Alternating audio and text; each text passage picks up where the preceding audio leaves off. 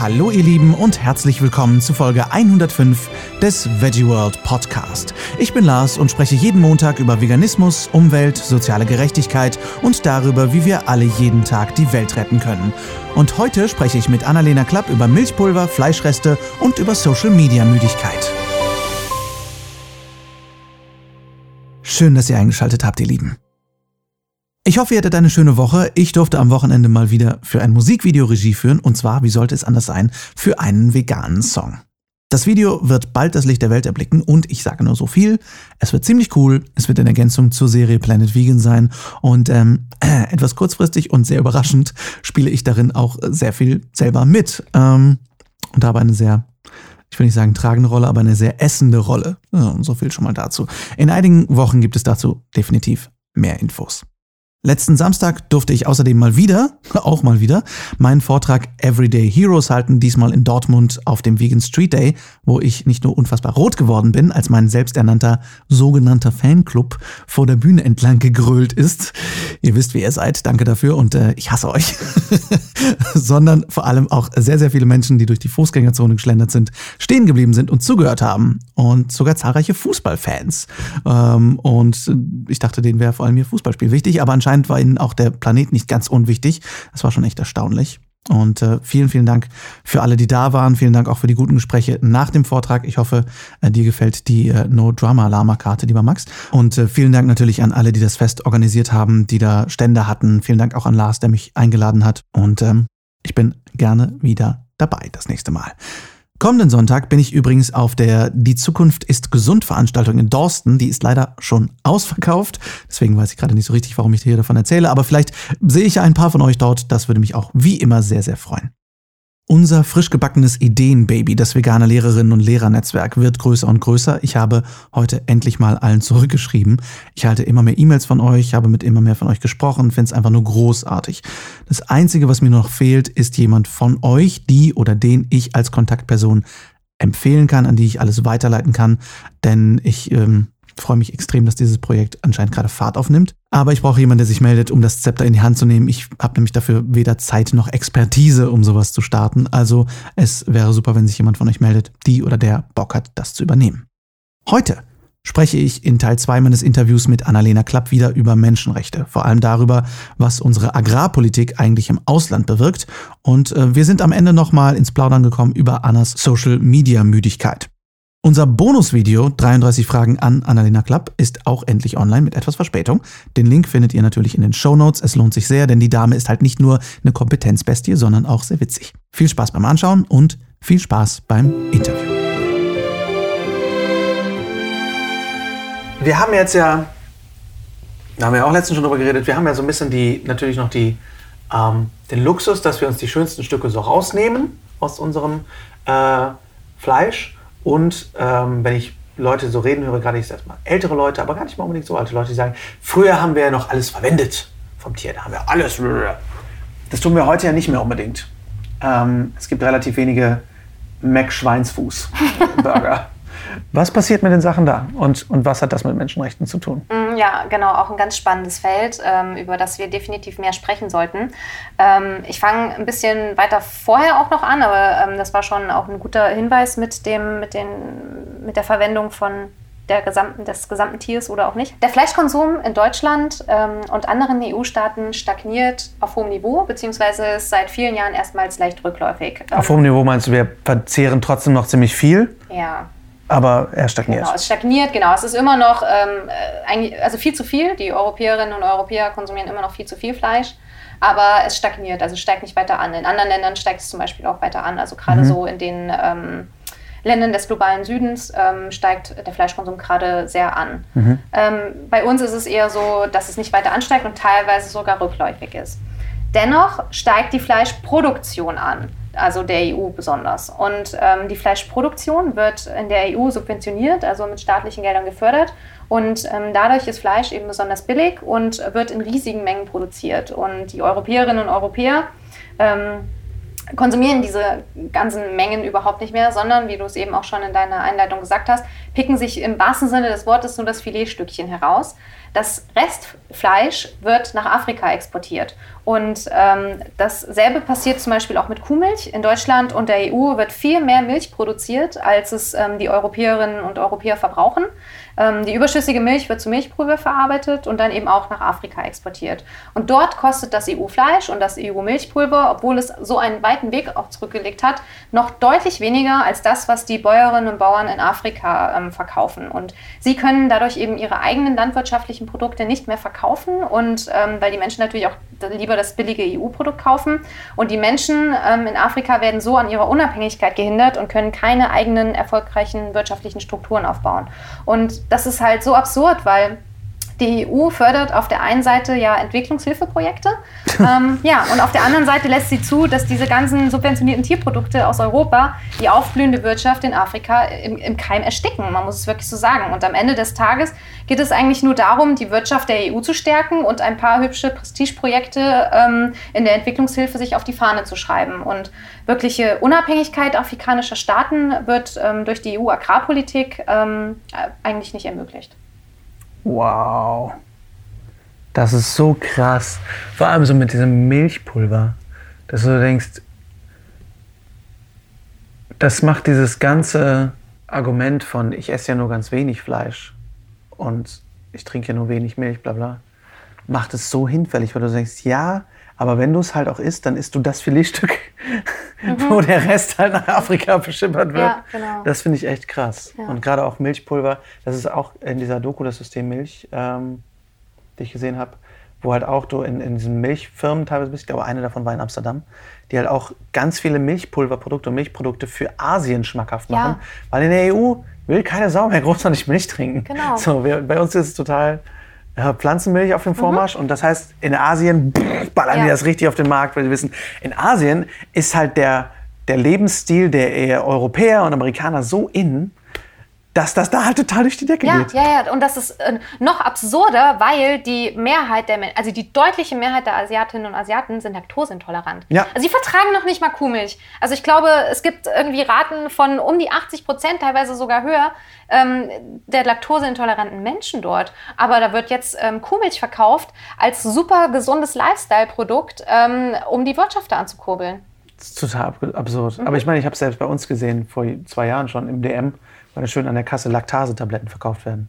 Nein. Ja, ja, klar. Ist dann so, schmeißt kurz Tablette ein. Aber wofür? Als, damit du die Milch, die du vorher kaufst, einfach auch verträgst. Ach so, ach so, Lakta ach, diese, diese, diese, Tabletten. Diese Tabletten, damit ja, du, du bist ja, zwar ja, laktoseintolerant, Laktose aber schmeiß einfach eine Tablette ein und dann kannst du auch die gesunde Milch trinken. Jetzt verstehe ja, Das ist schon gut. Mhm. Das ist schon, oh schon sehr clever. Also ich muss irgendeinem Marketingmenschen sehr gratulieren.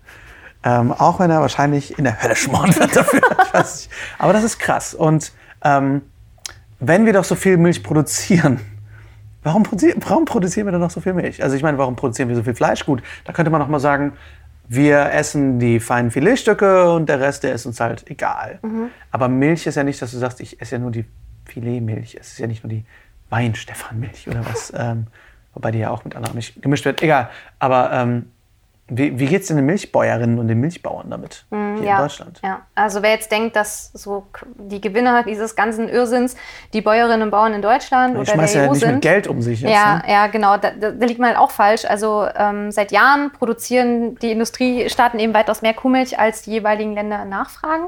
Und diese globale Überproduktion von Kuhmilch führt dazu, dass die Milchpreise am Weltmarkt ähm, kontinuierlich sinken und immer mehr Bäuerinnen und Bauern ihre Betriebe tatsächlich aufgeben müssen. Also ähm, während die Milchproduktion immer weiter zunimmt, ist die Zahl der Milchviehbetriebe in der EU in den letzten 30 Jahren um 81 Prozent gesunken. Wow. Und ähm, die Milchproduktion konzentriert sich heute eigentlich nur noch auf große oder fast nur noch auf große landwirtschaftliche Industrieunternehmen und nicht auf kleine Milchbäuerinnen und Milchbauern. Und ähm, die können bei den ganzen also bei den ständig sinkenden Preisen überhaupt nicht mithalten. Und ähm, alles ist nur noch auf billige Massenproduktion ähm, aus, ausgelegt. Das wird von der EU gefördert. Und da bleiben natürlich Menschen, Tiere und Umwelt so völlig auf der Strecke. Ja, und vielleicht an der Stelle auch nochmal, weil ich ähm, die ganze Zeit so über die EU schimpfe. Also ich bin natürlich für ein gemeinsames Europa, aber ähm, meine Kritik gilt einfach dieser ja, desaströsen Agrarpolitik, die die EU betreibt. Mhm. Ja. Ja, das ist einfach das Ding, ne, dass die Subventionierung halt an falscher Stelle einfach passiert. Das heißt ja, es ist ja nicht schlecht, Nahrungsmittel zu subventionieren, Nur sollten es vielleicht Nahrungsmittel sein, die nicht allen schaden. Genau. Also und eben nicht nur die Subventionen, sondern auch, dass ähm, Exporte so extrem mhm. gefördert mhm. werden. Also ähm, es wird ja ständig, ähm, das, die Überproduktion, es wird ja ständig für den Export, für den Export immer mehr, immer mehr. Und das muss ja halt auch ein Ende haben, weil wir damit eben die Märkte in anderen, auf anderen Kontinenten zerstören, die endlich ähm, auch auf eigenen Beinen stehen müssen. Auch da ist wieder für mich ganz spannend der Zusammenhang zwischen unserem Konsum und dem, was woanders auf der Welt passiert. Mhm. Und da komme ich immer wieder an den Punkt ähm, von meinen Schwiegergroßeltern, die immer fein in die Gemeindekollekte geben jeden Sonntag für die armen, verhungernden afrikanischen Kinder. Und danach gibt es schön Braten oder geschnetzeltes mit Sahnesoße. Ja. Ähm, also auch da wieder für uns alle ein kleiner Reminder, dass das alles zusammenhängt ne? und dass wir da einfach mit unserem Konsum und unserer Produktion einfach damit die Stellschrauben ver verdrehen. Ne? Richtig. Und nicht unbedingt mit, dem, mit der kleinen Spende, die wir dann an, an, an Brot für die Welt irgendwie spenden. Nicht, dass man ja. nicht für Brot und die Welt spenden, ja, für die Welt spenden sollte, aber das finde ich halt sehr, sehr spannend, einfach wie sehr das eigentlich uns und wie sehr da eben dieser Disconnect ist. Also das finde ich einfach krass, dass wir sagen, okay, schön viel Kohle in die Gemeindekollekte und jetzt erstmal zum Schweinebraten. Mhm, ja. Das finde ich halt echt irre. Ja. Was können wir denn tun, um diesem sehr destruktiven System entgegenzuwirken? Ja, also meiner Meinung nach brauchen wir eine grundlegende Transformation der Agrar- und Ernährungssysteme. Ähm, und ein sehr vielversprechender Ansatz ist die Agrarökologie. Ähm, also viele verwechseln den Begriff Agrarökologie mit ökologischer Landwirtschaft. Das mhm. ist aber tatsächlich nur ein Teil von Agrarökologie, denn Agrarökologie ähm, stellt das aktuelle System und dessen Machtverhältnisse eben komplett in Frage und will das äh, quasi verändern. Und es ist zum einen ein wissenschaftlicher Forschungsansatz, der sich eben der ganzheitlichen Betrachtung der Agrarökosysteme und des Ernährungssystems widmet. Zum anderen ist es aber auch eine gesellschaftspolitische Bewegung, die ein neues Verständnis von Landwirtschaft und von Lebensmittelverarbeitung, aber auch des Konsums und ähm, des Vertriebs schaffen möchte. Aktuell ist es so, dass der Zugang zu Produktionsmitteln wie Land, Saatgut und Wasser den Kleinbäuerinnen und Kleinbauern ähm, verwehrt wird und in den Händen einiger weniger Unternehmen liegt, die natürlich ein Interesse an ihrer Machterhaltung haben. Und das aktuelle Vorgehen der Agrarindustrie hat eben nicht optimale Flächenerträge, gesunde Böden, Tierschutz oder fair bezahlte Arbeiterinnen und Arbeiter zum Ziel, sondern allein die Gewinnmaximierung. Und äh, denn die Aktionäre wollen ja zufriedengestellt werden. Und das wird eben nicht durch eine gesunde und nachhaltige Lebensmittelproduktion, die die Nachfrage der eigenen Bevölkerung deckt, erreicht, sondern eben durch die Förderung von Exporten, Stichwort Kuhmilchüberproduktion und Milchpulver, aber auch durch Gentechnik und den Abbau von Handelsschranken erreicht. Und Menschenrechte, Tierrechte und Umweltschutz bedeutet immer eine Schmälerung des Gewinns für diese Unternehmen. Und ähm, in diesem rein kapitalistischen angelegten Ernährungssystems bedeutet das eben immer Gewinnschmälerung. Und Agrarökologie ähm, und das darin enthaltene Konzept der Ernährungssouveränität beschreibt eben das Recht von Menschen über die Art und Weise der Produktion und der Verteilung und des Konsums von Lebensmitteln selbst zu entscheiden. Und es ist eben das Recht zur demokratischen ähm, Gestaltung des Agrarsystems und ähm, ohne dabei eben anderen oder der Umwelt zu schaden. Und ähm, im Moment besteht ja ein völliges Machtgefälle und unser Ernährungs- und Agrarsystem wird von einigen wenigen großen Konzernen bestimmt. Und ähm, diese Konzerne behaupten eben auch immer, dass ähm, nur sie die globale Ernährungssicherung gewährleisten können mit ihrer Massenproduktion. Mhm. Aber es wurde einfach schon mehrfach widerlegt, dass es eben nicht so ist. Und auch die FAO, also die Welternährungsorganisation, sagt, dass die Zukunft eines nachhaltigen Ernährungssystems in den Händen der Kleinbäuerinnen und Kleinbauern liegt. Und bei Agrarökologie werden eben die Rechte ähm, der Kleinbäuerinnen und Kleinbauern gestärkt und es mhm. soll eine Demokratisierung ähm, der Wirtschaftsstrukturen erfolgen. Also es geht um mehr Mitbestimmungsrecht, es geht um ähm, darum, politische Entscheidungsprozesse auch mitzubestimmen und es geht aber auch darum, selbstorganisierte und selbstbestimmte Arbeitsweisen voranzutreiben. Also dass man eben dieses ganze Malheur der Menschenrechtsverletzung eben auch irgendwie im Keim erstickt, weil man einfach selbstbestimmte und selbstorganisierte Arbeitsweisen hat. Und ähm, ganz zentral dabei ist eben auch die ökologische Perspektive.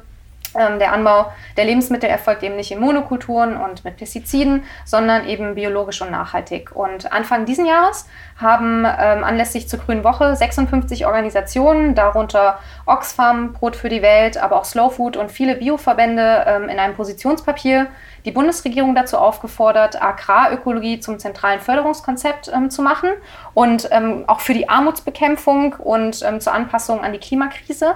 Und ähm, dass das eben als Grundlage genutzt wird für eine Reform der Agrarpolitik. Und dieses Positionspapier oh. kann zum Beispiel auch online runtergeladen werden. Oh, ja, das sehr, verlinken wir auf jeden Fall. Genau, kann ich sehr empfehlen. Ähm, das heißt Positionspapier Agrarökologie stärken, kann man mhm. auch bei Google eingeben, ähm, findet man auf jeden Fall sehr informativ und interessant.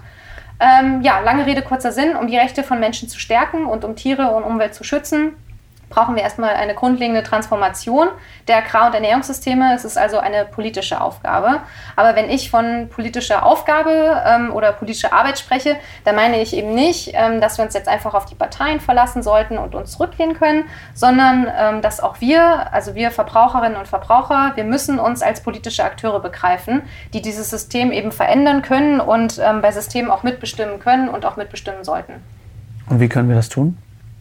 Ja, da äh, gibt es eben auch viele Möglichkeiten und da sind wir quasi wieder so auch beim Anfang, ähm, denn ein, ein ganz zentraler Punkt, also gerade im Ernährungssystem ist es tatsächlich, ähm, den Konsum tierischer Lebensmittel zu reduzieren. Also eine vegane oder pflanzenbasierte Ernährung nimmt da einen ganz zentralen, ähm, ganz zentrale Rolle ein und das sage nicht nur ich und das sagen auch nicht nur irgendwelche kleinen Tierschutzorganisationen, sondern das sagt die FAO, also die Welternährungsorganisation, das sagt die WHO, die Welternährungsorganisation, Welternährungs-, äh, die Weltgesundheitsorganisation und das sagt die IPCC, das ist der Weltklimarat. Alle, also die größten Weltorganisationen, die in irgendeiner Art und Weise was mit Ernährung zu tun haben, sagen mostly plant-based. Also wir müssen uns mehr, also hauptsächlich pflanzlich ernähren, weil sonst bekommen wir diese Probleme nicht in den Griff. Und ähm, natürlich sollten wir als Verbraucherinnen und Verbraucher auch ähm, möglichst ökologisch und fair produzierte Lebensmittel kaufen. Wenn möglich, sollten wir eine solidarische Landwirtschaft unterstützen, ähm, wenn möglich auch noch einen biozyklischen veganen Anbau unterstützen. Ähm, aber es ist auch wichtig, sich zum Beispiel zu organisieren. Also ähm, an die Hörerinnen und Hörer hier, organisiert euch irgendwie in Gruppen, die sich für eine nachhaltige Transformation der Ernährung einsetzen. Wenn ihr Studierende seid, ähm, organisiert selber Seminare und Vorträge. Sollten eure Professorinnen oder Professoren sich dem Thema verweigern oder eher so eine regressive Einstellung haben. Ähm, mich hat zum Beispiel auch genau deshalb ähm, schon mal eine Gruppe von Medizinstudierenden zu sich eingeladen, um, um einen Vortrag zu halten. An der Stelle auch einen ganz lieben Grüß nach Marburg. ähm, das war sehr schön bei euch. Und ähm, ja, solche Aktionen ähm, kann man sogar teilweise ähm, mit Fördergeldern finanzieren. Da muss man sich einfach mal informieren, also vielleicht einfach mal beim AStA nachfragen ja, demonstrieren gehen, ganz klar, egal ob Fridays for Future oder die Wir haben es satt Demo, die immer in Berlin stattfindet. Ähm, die Forderungen zur Transformation des Systems sollten auf jeden Fall laut und ausdrucksstark auf die Straßen gebracht werden. Ähm, immer gegebene Strukturen hinterfragen, nicht einfach Dinge hinnehmen, sondern immer in Frage stellen und last but not least natürlich auch Initiativen und Organisationen unterstützen, die sich für das Thema einsetzen. Also egal ob ähm, finanziell oder auch als ehrenamtliche Mithilfe, ähm, alles ist willkommen. Boom! Mic drop. Ja, genau. Sehr schön. Ähm, das ist eine mega Infobombe gewesen.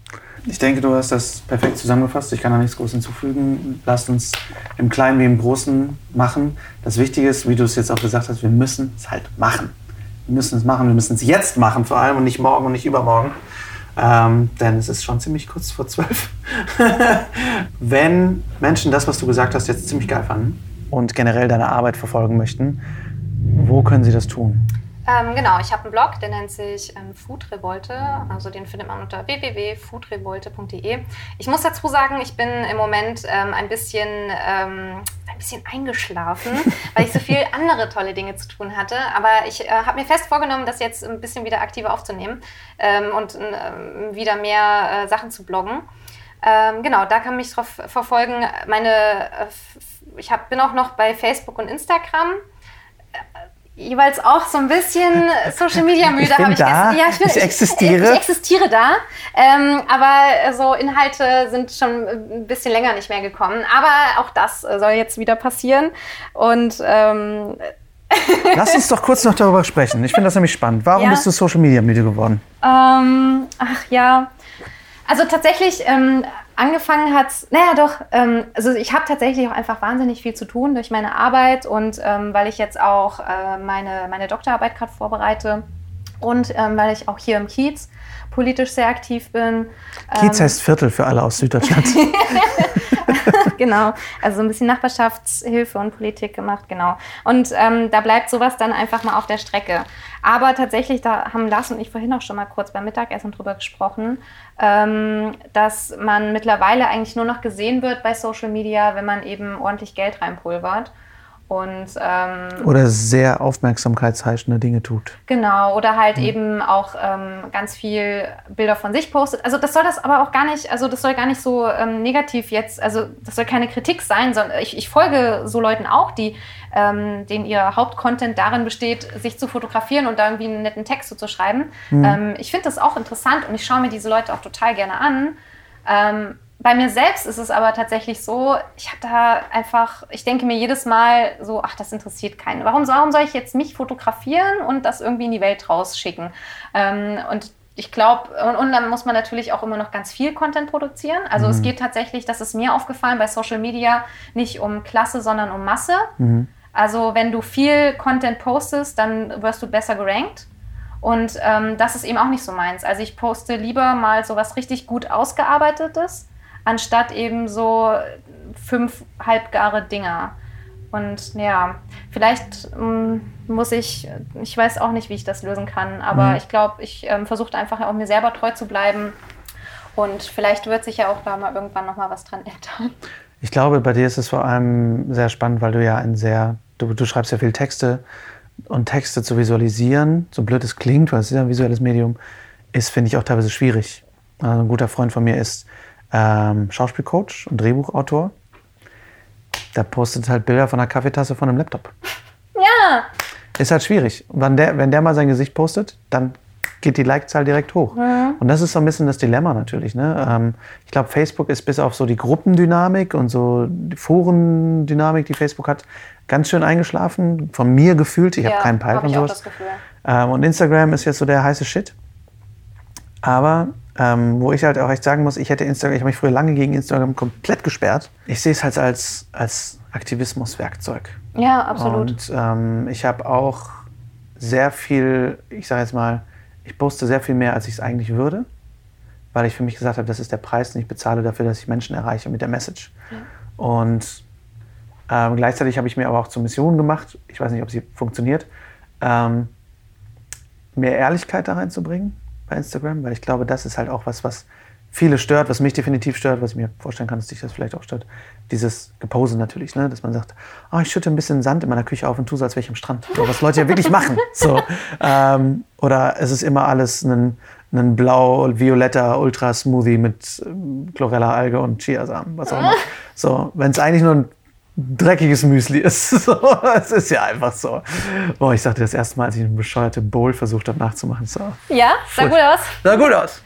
Landet ja am Ende alles zusammen im ja, aber, ja, aber letztendlich ist es halt ein Tool, ähm, wo ich halt auch sage, ich glaube, es ist anstrengend, es kann sehr anstrengend sein. Du weißt aber nie, wen du erreichst. Ja, absolut. Und da bist du wieder bei Qualität vor Quantität. Ja. Versuche ich auch mit viel mit Leuten zu, zu reden, wenn ich egal wenn ich irgendwie, wo wir drüber sprechen, wenn es jetzt nicht wirklich Leute sind, die schon sehr etabliert sind, dann sagen die so Sachen wie, ja, ich bin da und da, aber ich habe erst 500 Follower. Mhm. Aber ich habe erst, aber ich habe erst 1000. Ich denke, stell die Leute alle mal in einen Raum. Mhm. Ähm, das musst du auch erstmal hinkriegen, so viele Leute in einen Raum zu stellen. Und letztendlich ist es scheißegal, weil ich immer sage, es ist, du weißt nicht, wer die nächste Marie Curie oder der nächste Albert Einstein ist, den du triffst und inspirierst. Mhm. Ähm, oder die nächste Greta Thunberg.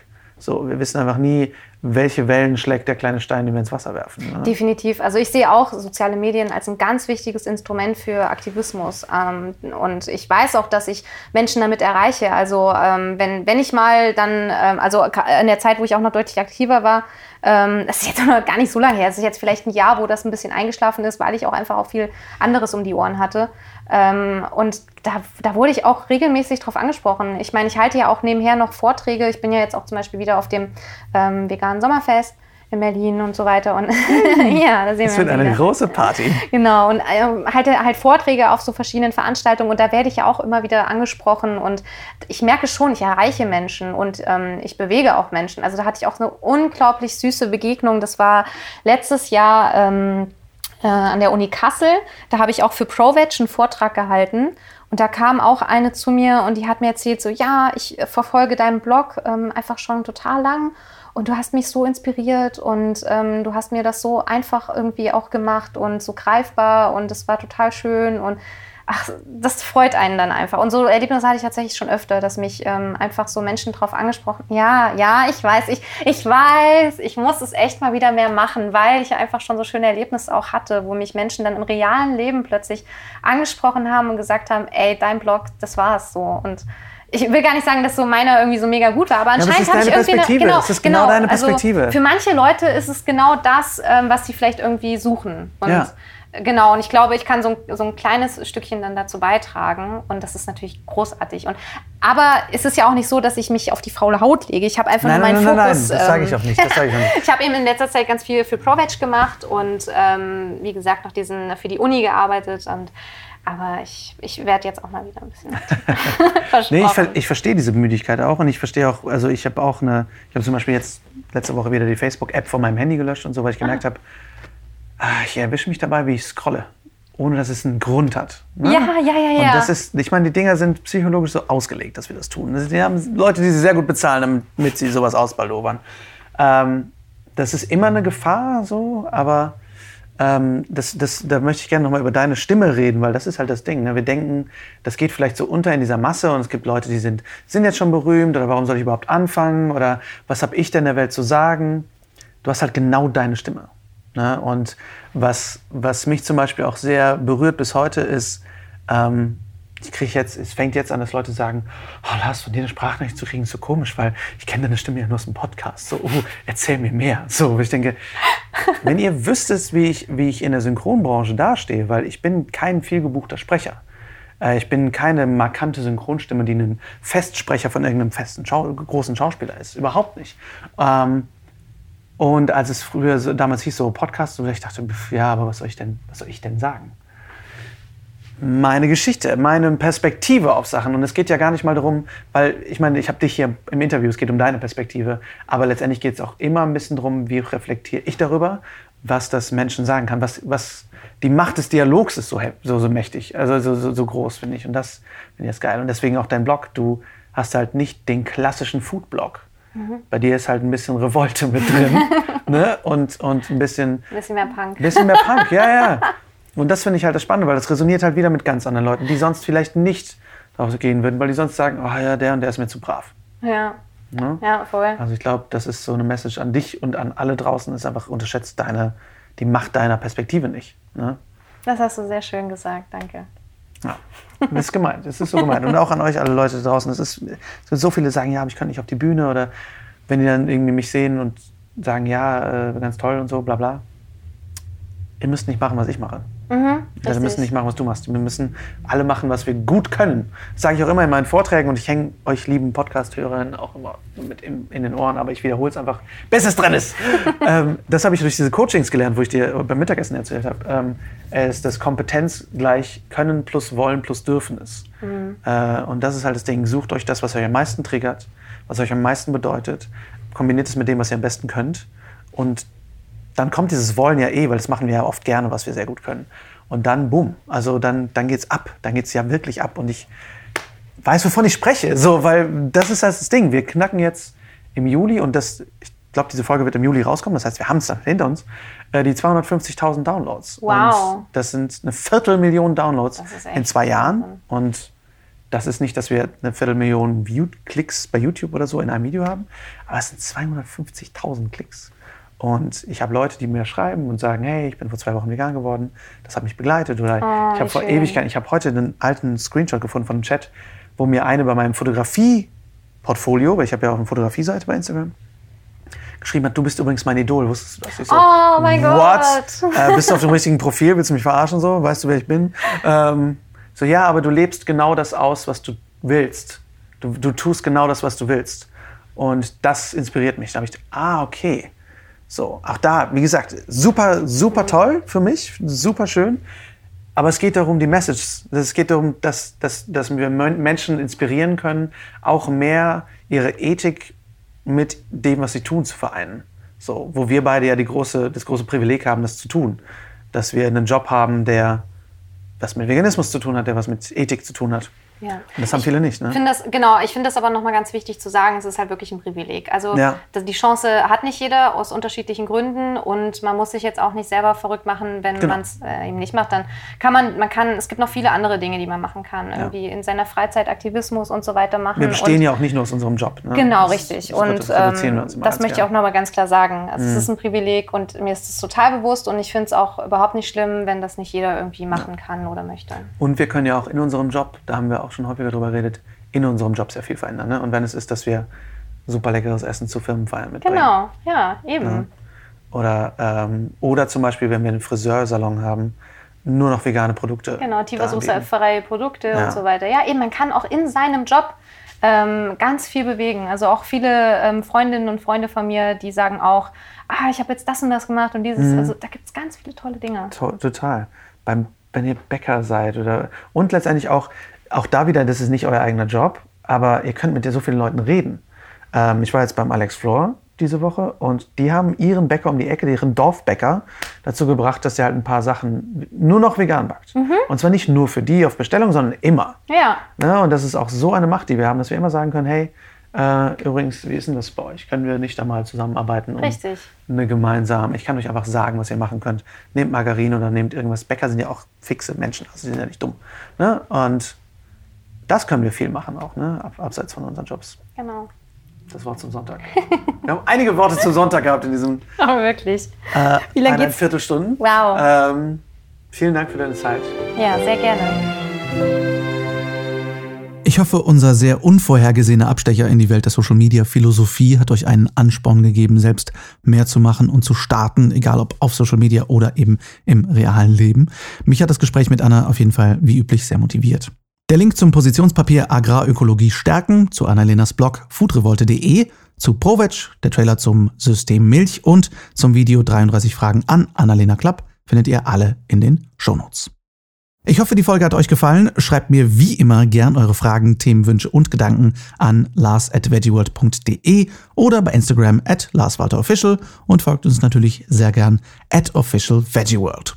Wir hören uns nächsten Montag wieder. Da spreche ich in einer dynamischen Folge, nämlich im Auto, mit La Veganista herself, Nicole Just und unserem Fahrer James, äh, äh, Alex Flor, über Fernsehauftritte, über einen Haufen Kochbücher und über noch viel, viel mehr. Ich freue mich sehr drauf.